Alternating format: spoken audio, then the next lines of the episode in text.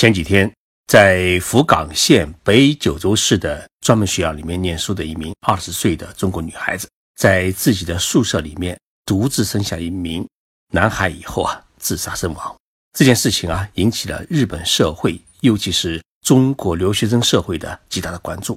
我在听到这一消息以后啊，为这名女孩子如此结束自己年轻的生命感到万分的痛惜。我想，他的爸爸妈妈、他的家人、他的朋友，一定更是痛不欲生。爸妈养大这么一个孩子很不容易，他就这样自己一个人痛苦的走了。那一刻，他一定充满着绝望。从这名女孩子自杀的事件当中，我们引出了两个问题：一是留学生在日本遇到困难时该怎么办；二是父母亲送孩子出国留学时该注意哪些问题。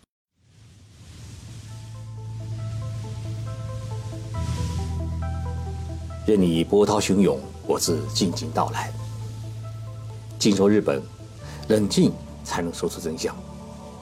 我是徐宁波，在东京给各位讲述日本故事。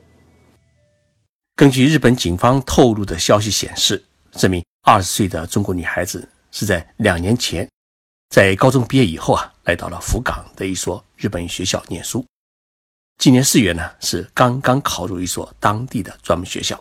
也就是中专念书，与男朋友相恋以后怀孕，一直不肯告诉自己的父母亲，也不愿意告诉给自己的老师和朋友。四月十九号，女孩子自己一个人呢，在宿舍里面生下了一名男孩。男孩生下以后啊，就没有了生命的迹象。对于这个女孩子来讲，第一次做母亲，第一次面对如此重大的痛苦打击，她的内心所承受的压力。恐惧和绝望，都是我们所无法想象的。没有人能够帮他，他也不愿意求助别人。最终，他把孩子的遗体放在冰箱里，自己把自己关在密封的浴室里面，选择了自杀。一个鲜活的生命，如此年轻美丽的女孩，就这样匆匆地告别了这个世界，没有留下一句话，就告别了所有爱她的人。北京新京报的记者为此事采访我，希望我分析一下女孩子自杀的原因。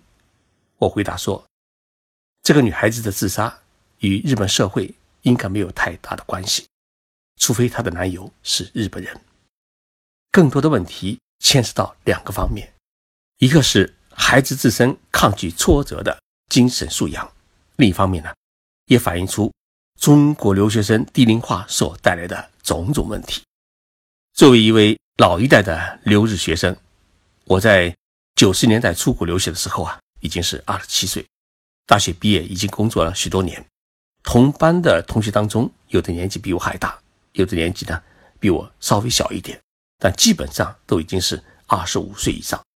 大家都有一定的社会经验和工作经验，而且也经历过生活与人生的挫折与苦难。与现在新一代的留日学生相比，我们当时的留学的条件和环境要比现在的孩子们苦得多。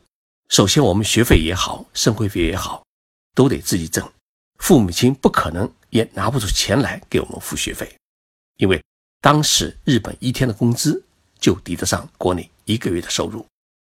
你要叫父母亲给你付学费，那是天方夜谭。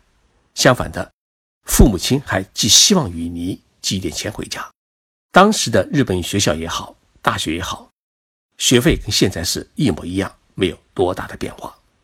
所以，我们当时在日本留学，不仅要承受支付学费和生活费的巨大压力，同时还要为自己的升学问题苦恼。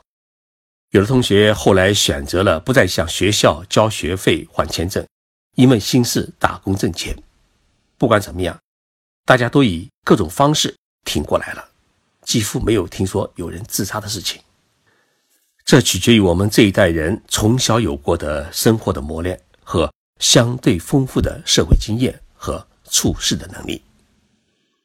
但是，现在的孩子们与我们的成长经历呢相差比较大，绝大多数是独生子女，从小没有吃过什么苦，也没有受过什么委屈，是在父母亲和家人的温暖的怀抱里长大的。他们没有经历过人生的挫折和苦难，更多的是一种盲目的自尊。遇到事情，既不愿意同父母亲商量，也不愿意向同学、老师、朋友求助，很容易呢，把自己憋入到一种绝境。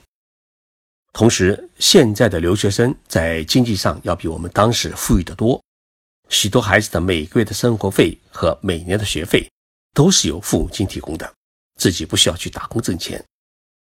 甚至有的父母亲怕孩子吃亏，或者考虑到孩子的安全，一到日本就给孩子呢租高级公寓住，甚至直接在日本买一套房子给孩子住。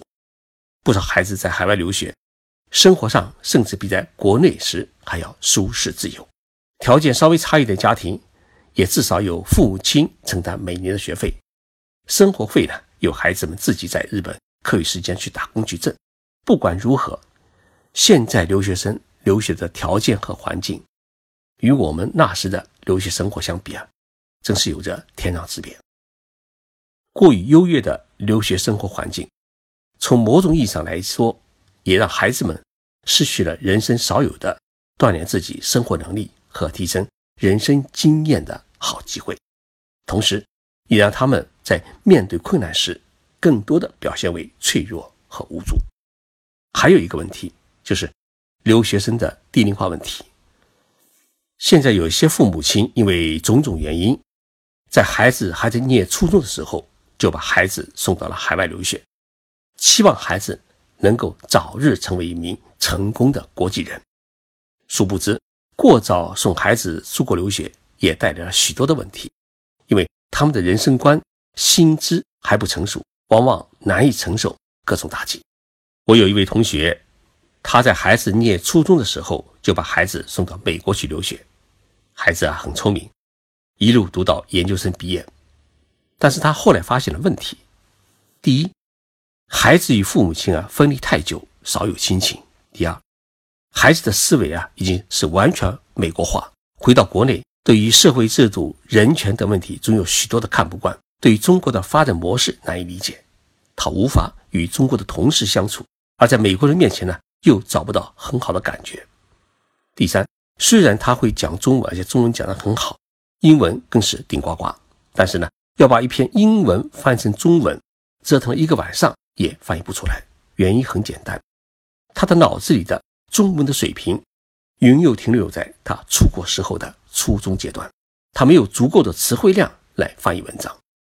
最为关键的是，由于初中就离开国内去美国留学，因此他回到国内工作以后啊，既没有高中同学圈，更没有大学同学圈，他的朋友圈几乎是一个空白。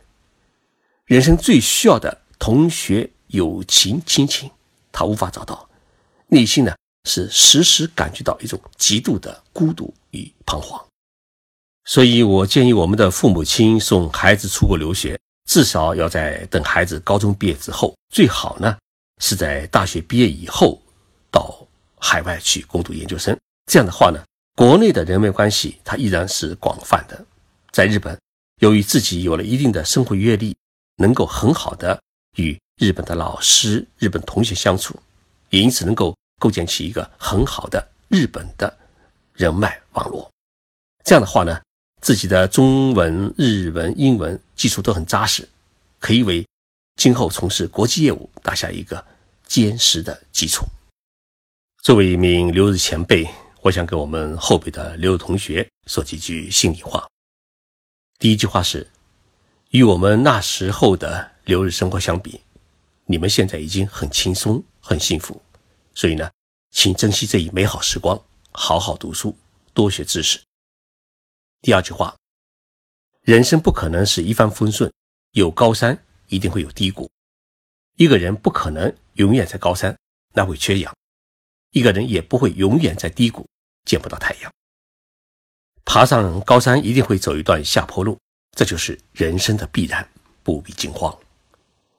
第三，当一个人来到这个世界，就会受到许多人的关爱，爸爸妈妈、爷爷奶奶、外公外婆，还有许多的老师、同学、朋友，你接受了大家的爱，那么也就意味着你是属于大家的。因此，你的生命不只是属于你自己，也属于所有爱你的人。因此，你必须负起责任，好好的珍惜自己的生命。第四句话，留日生活只是人生的一个阶段，是为了今后更好的发展。所以，不管遇到什么事情，不要与别人做横向比较，要跟自己的过去做纵向比较。你会发现，自己的今天比昨天有了进步。第五句话，虽然你一个人在日本留学是孤独的，但是你的周边其实有许多关爱你的人。所以遇到困难啊。首先要跟爸爸妈妈说，全世界最爱你的是你的爸爸妈妈，爸爸妈妈帮你是无私的，而且爸爸妈妈帮你一定会替你保守所有的秘密。如果爸爸妈妈太遥远，那就跟学校的老师说，老师一定也会帮你。如果你实在觉得遇到了过不去的坎，请在新浪微博里面寻找徐静波微博。给我发私信，徐老师一定会帮你一起想办法，共同度过难关。千万不要一个人扛。我孩子出国留学时，我嘱咐过他三句话：第一是不能犯罪，因为人一旦犯罪就会毁掉一切；二是千万不能吸毒，因为毒品是一生都难以戒掉的病毒；三是遇到任何困难都不许自杀。因为你是爸妈唯一的孩子，是我们家族的希望。这三句话我也送给所有出国留学的孩子们：你们的人生才刚刚开始，遇到挫折十分正常。一步一个脚印往前走，摔倒了再爬起来，没有什么大不了的事情。锁定自己人生目标，不屈不挠的去奋斗，一定会成就自己灿烂的人生。